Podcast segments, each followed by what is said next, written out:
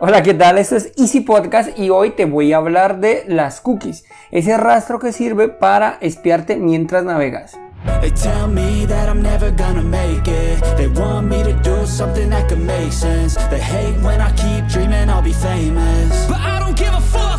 Bienvenidos a Easy Podcast, el podcast, el programa donde hablamos de marketing digital y tecnología en tu idioma.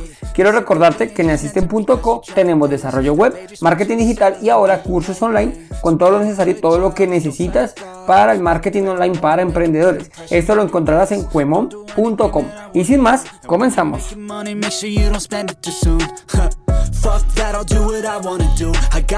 Episodio 136 del 19 de mayo del 2023 y hoy es un día especial porque se celebra el día de ir a trabajar en bicicleta. Los que me conocen saben que me encanta andar en la bicicleta y es un deporte que practico hace ya varios años. Además de ser muy bueno pues para el tema de la salud, ¿no? Para estar en forma, es muy liberador de estrés. A mi bici, por ejemplo, yo la llamo la psico, o sea, la psicóloga. Me encanta la verdad cuando vas, no sé, en una de esas trochas, esas lomas, por ejemplo, la que me hice anoche, se pega uno unas reflexionadas que, ¡buah! Ni te digo. Bueno, como dato curioso, no sé si lo sabías, pero recorrer 10 kilómetros en carro tardas lo mismo es equivalente que hacerlos en bicicleta.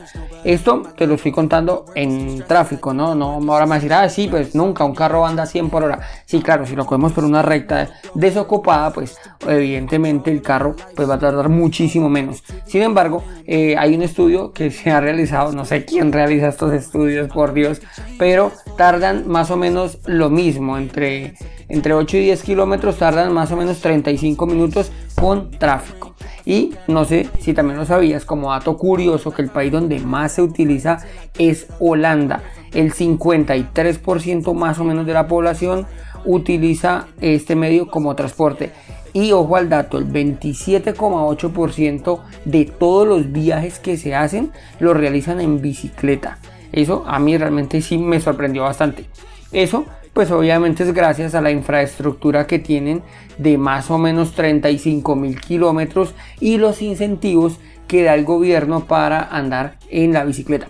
En fin, ya sabes, a rodar más y menos, menos pretextos. Ahora sí, como dijo el dermatólogo, al grano. Hoy quiero contarte de las cookies, no precisamente las galletitas de la abuela, pero sí de las migajas o rastro que vamos dejando al navegar. A ver, el nombre es por la analogía con el cuento de Hansel y Gretel quienes dejaban un rastro. Hay otra versión que es de los programadores de Unix que eh, tenía una herramienta, algo así como la herramienta mágica que iba rastreando dónde estaban los inconvenientes. Pero bueno, ahí ya queda como la duda de por qué se les llaman cookies. Y tú me dirás, bueno, muy chévere el cuento, la película, pero ¿de qué estás hablando? Estoy hablando de las cookies, que es ese rastro que vamos dejando en cada sitio donde visitamos. De ahí aparece esa publicidad o esas promociones que parecen que te están leyendo la mente, pero bueno, realmente eh, no están en tu cabeza, están en tu computadora, están almacenadas en las cookies, en cada uno de los movimientos que haces, están almacenados en estas galletitas la mayoría de nosotros pues solamente le damos a aceptar al letterito ese o al banner que va apareciendo sin leer.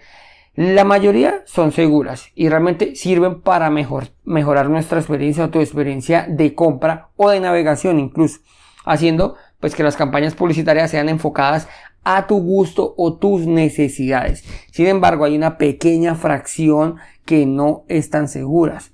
Listo, pero bueno, no te preocupes que ya te lo voy a contar. Vamos a arrancar por el principio. ¿Qué son las cookies? Las cookies son unos pequeños fragmentos de código o de, de, texto que se utilizan para almacenar la información de tu navegación, de tus sitios que vas visitando, tus contraseñas, tus usuarios, todo lo que haces en Internet. Esta información queda almacenada en tu computador para que la próxima vez que visites la página o un sitio web no tengas que volver a registrarte, volver a poner la contraseña o colocar un usuario, simplemente el navegador te complete que ya estuviste allí. ¿Listo? O sea, bueno, te completa la dirección porque ya estuviste allí. En estos fragmentos de texto se almacena información única por computador y por usuario. ¿Listo? Va independientemente de de la persona que lo haga. Ese es el motivo que las páginas que ellos saben las páginas que visitaste, qué artículo te leíste, si estás interesado en algún producto, si compraste o si lo dejaste en el carrito de compra. Pero, ¿por qué ves ese letrero de aceptar las cookies?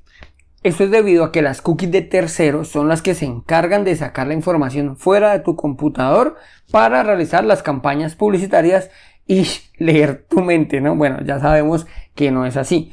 Ese es el letrerito que sale para garantizar que somos conscientes o que tú eres consciente de que tu información quedará en manos de terceros. ¿Listo? Entonces ahí lo que estamos aceptando es que no se espíen y que esta información se la entreguen a terceros para que hagan con ella pues lo que sea necesario. Entonces ahí surge la pregunta, ¿es seguro aceptar las cookies? Sí y no, todo depende. Normalmente es seguro aceptar las cookies de terceros y para esto la Unión Europea obligó a mostrar las notificaciones de emergentes de cookies para mayor seguridad o de alguna manera, pues no seguridad, sino concientizar que nos están espiando. O sea, realmente esa es la idea, que seamos conscientes de que cuando le dimos aceptar, estamos aceptando que ellos tengan nuestra información de navegación. Em, aquí vamos a dejar claro, no, no va a compartir tu contraseña, tus usuarios, no, simplemente los datos de navegación. Ellos separan la, información de navegación como tal y la información pues de registro, de contraseñas, usuarios y todo eso. Sin embargo, pues no es obligatorio que aceptes las cookies. Todo está en tu elección. Como te decía, en la mayoría de los casos no pasa nada. Sin embargo, si estás en un sitio, pues no sé, que tenga dudas de procedencia o bueno, que no estés muy, muy seguro, no deberías aceptarlas. O si estás manejando datos sensibles, ¿no? Como información bancaria, datos personales, estás en tu derecho de no aceptarlas. No deberías de tener mayores inconvenientes al rechazar las cookies de terceros. Sin embargo, pues hay algunas páginas que ocultan cierta parte del contenido, incluso el contenido completo, al no aceptar las cookies de terceros. A mi parecer, esto no es ético, por lo tanto, en el amplio universo del Internet podrías buscar alternativas para ese sitio que no te permite ver la información si no aceptas las cookies de terceros o algunos por ejemplo algunas páginas web que te que cuando tenemos un bloqueador tampoco te lo permiten yo te diría hey vete de allí los bloqueadores de publicidad sabes aquellos bloqueadores que te impiden que te muestren o te carguen las páginas de publicidad y te impiden ver la página pues yo, mi recomendación es que te vayas de ese sitio. Porque si te están obligando a aceptar cookies, si te están obligando a aceptar publicidad, muchos justifican que para poder ser, bueno, sostenibles y eso, pero no es así. Realmente en estos sitios lo que suelen es enmascarar, eh, no sé, no quiero decir nada, pero si te lo prohíben realmente, búscate otro sitio que, ojo, bastante si hay por internet. Si no acepta las cookies, realmente es lo que quiero decirte, no pasa nada. Solamente pues no van a almacenar tus datos de navegación, por lo tanto tendrás, tendrás, tendrán, perdón, menos información para perfilarte en una eventual campaña de publicidad de Google o de Facebook. Digo menos porque pues realmente hay muchísimos sitios y todos están capturando datos. Entonces, digamos de alguna manera, pues no van a terminar de perfilarte bien cuando hiciste una búsqueda, no sé, estuviste buscando eh, mancuernas para, para el gimnasio. Entonces, digamos que ese sitio tú dudabas y no le diste aceptar, bueno, digamos que la campaña de mancuernas pues no te va a llegar porque realmente no saben si tú estás o no interesado. Recuerda que una buena campaña de publicidad está bien segmentada y es cuando hacen un buen remarketing y es cuando te espían, pues pueden saber exactamente qué mostrar. Así, pues no sé, si no quieres que nadie tenga tu información, pues no aceptes cookies. Aunque para mí está bien recibir publicidad personalizada. Personalmente pienso que es un win-win, un ganar-ganar al mostrar solo los productos o servicios que me interesan. Y si estás viendo sitios sospechosos que no sé, que puedan realizarlo, que puedan como capturar tu información y no te da tranquilidad, pues realmente realízalo en modo incógnito. Sin más, muchas gracias por escuchar el programa. Si te gustó, no olvides dejarme 5 estrellas en la plataforma en la que me estás escuchando. Y nos escuchamos el próximo lunes y recuerda que un viaje de mil kilómetros comienza con un primer paso. Chao, chao.